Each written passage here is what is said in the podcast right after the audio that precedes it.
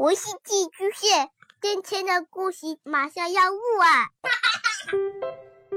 孩子的世界充满了色彩和欢乐，用有温度的声音讲你爱听的故事。白羊叔叔和大明的晚安故事。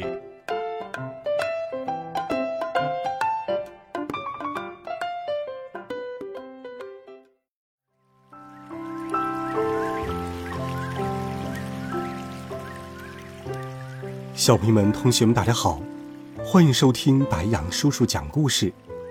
今天，白杨叔叔继续给你准备了打动人心的至美童话，一起来听《鼹鼠的月亮河》第十七集。米家过上了乌鸦的生活。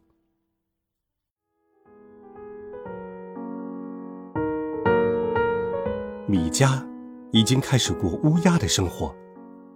他和乌鸦一样站在树枝上，别人根本就没有办法分出哪一只乌鸦是鼹鼠变的。我很高兴向大家介绍我的朋友米家，他来自遥远的地方，和很多有学问的乌鸦一样，他是个很幽默的乌鸦。红辣椒向别的乌鸦。这样介绍米家。哦，乌鸦们都很高兴，可以认识一位幽默的朋友。这样，他们谈起话来就会非常有趣。乌鸦是在清晨和黄昏聚会的，聚会的内容主要是散步和说话。很多的乌鸦都来到一棵树上。他们从这根树枝飞到那根树枝，又从那根树枝飞到空中，绕一圈又飞回来。这是乌鸦在散步。在飞来飞去的时候，乌鸦们相互问好，问：“嘎，最近有什么新闻吗？”下面是他们在某一天清晨谈话的内容。米迦也在一边，但是。他只是听听，没有说话。早上好，朋友。昨天晚上有没有睡好？没有。我不是很胆小的乌鸦，但是我很担心我的孩子。我也是。我觉得我们必须有一个安全的家。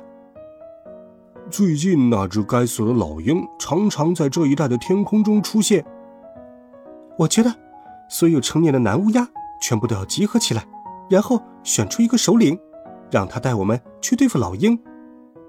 是是是，我们要一起和老鹰战斗。乌鸦们站在树上，清晨的太阳刚刚从远处升起，阳光照在他们的身上，它们黑色的羽毛就像被涂上了一层金色，整棵树就像一张大大的乐谱。他们把米家完全看作是其中的一份子，但是米家一直说：“我只是一只临时的乌鸦。”临时的乌鸦，哈哈哈！所有的乌鸦都笑了，笑得很大声。然后大家各自去做自己的事情。黄昏时，大家还会聚会，说一说一天来发生的事情。下面是他们某一天黄昏的谈话，米迦也在一边，但他仍然只是听听，没有说话。你打算什么时候回家？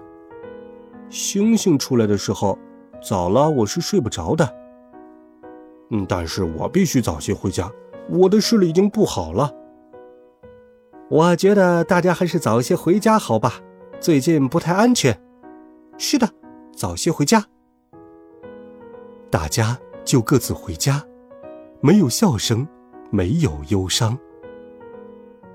米迦没有说话，他在想很多乌鸦都在想的问题，必须对付那只破坏安全的老鹰。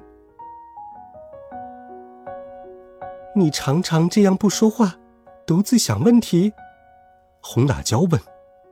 他喜欢米迦想问题的样子，他相信，米迦是只很有头脑的乌鸦。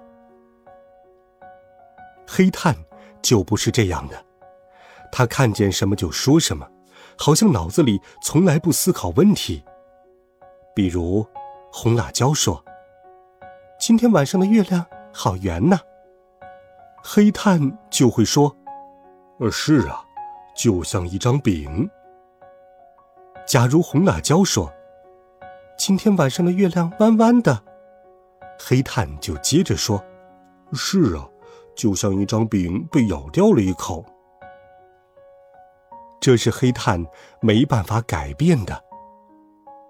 黑炭后来会对红辣椒说：“这样圆的一张饼，我一口都不会咬，都给你吃。”好像黑炭的每一句话都离不开吃，红辣椒不喜欢这样。这会儿，米迦坐在树底下。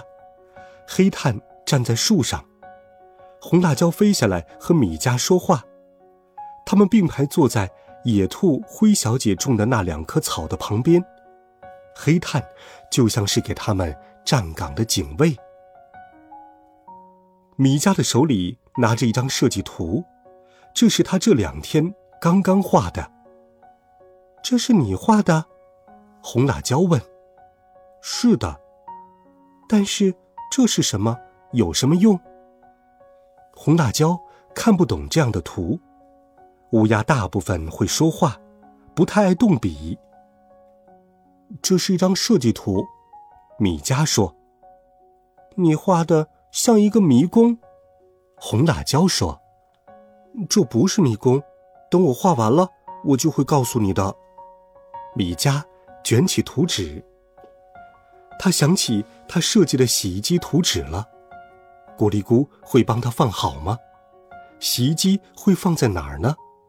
洗衣机的零件有没有问题呢？米里现在好吗？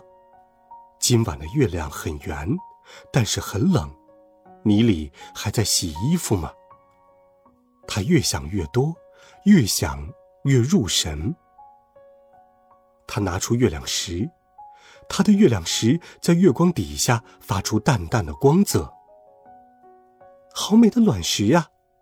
红辣椒说：“他从没有见过这样美的卵石。”乌鸦们也有许多的收藏品，比如纽扣、硬币、羽毛、糖纸，但是他从来没有见过像月亮石这样的东西。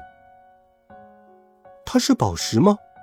红辣椒问：“不是的，它是我的家乡月亮河边的一块卵石。”米迦说的时候想起了月亮河，眼睛望着远方。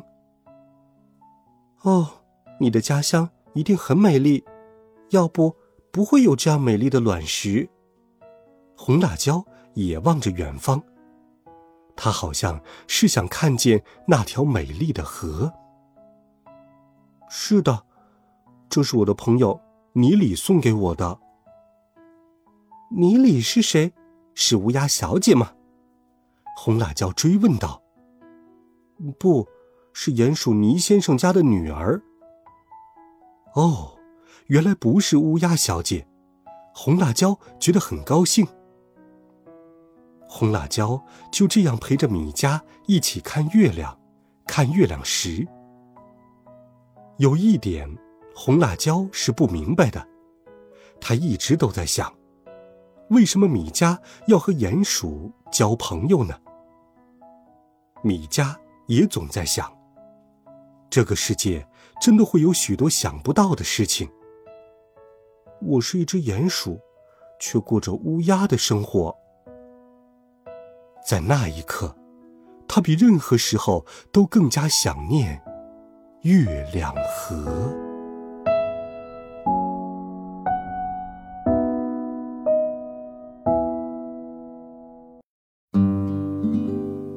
好了，孩子们，这一集好听的故事，白杨叔叔就给你讲到这里。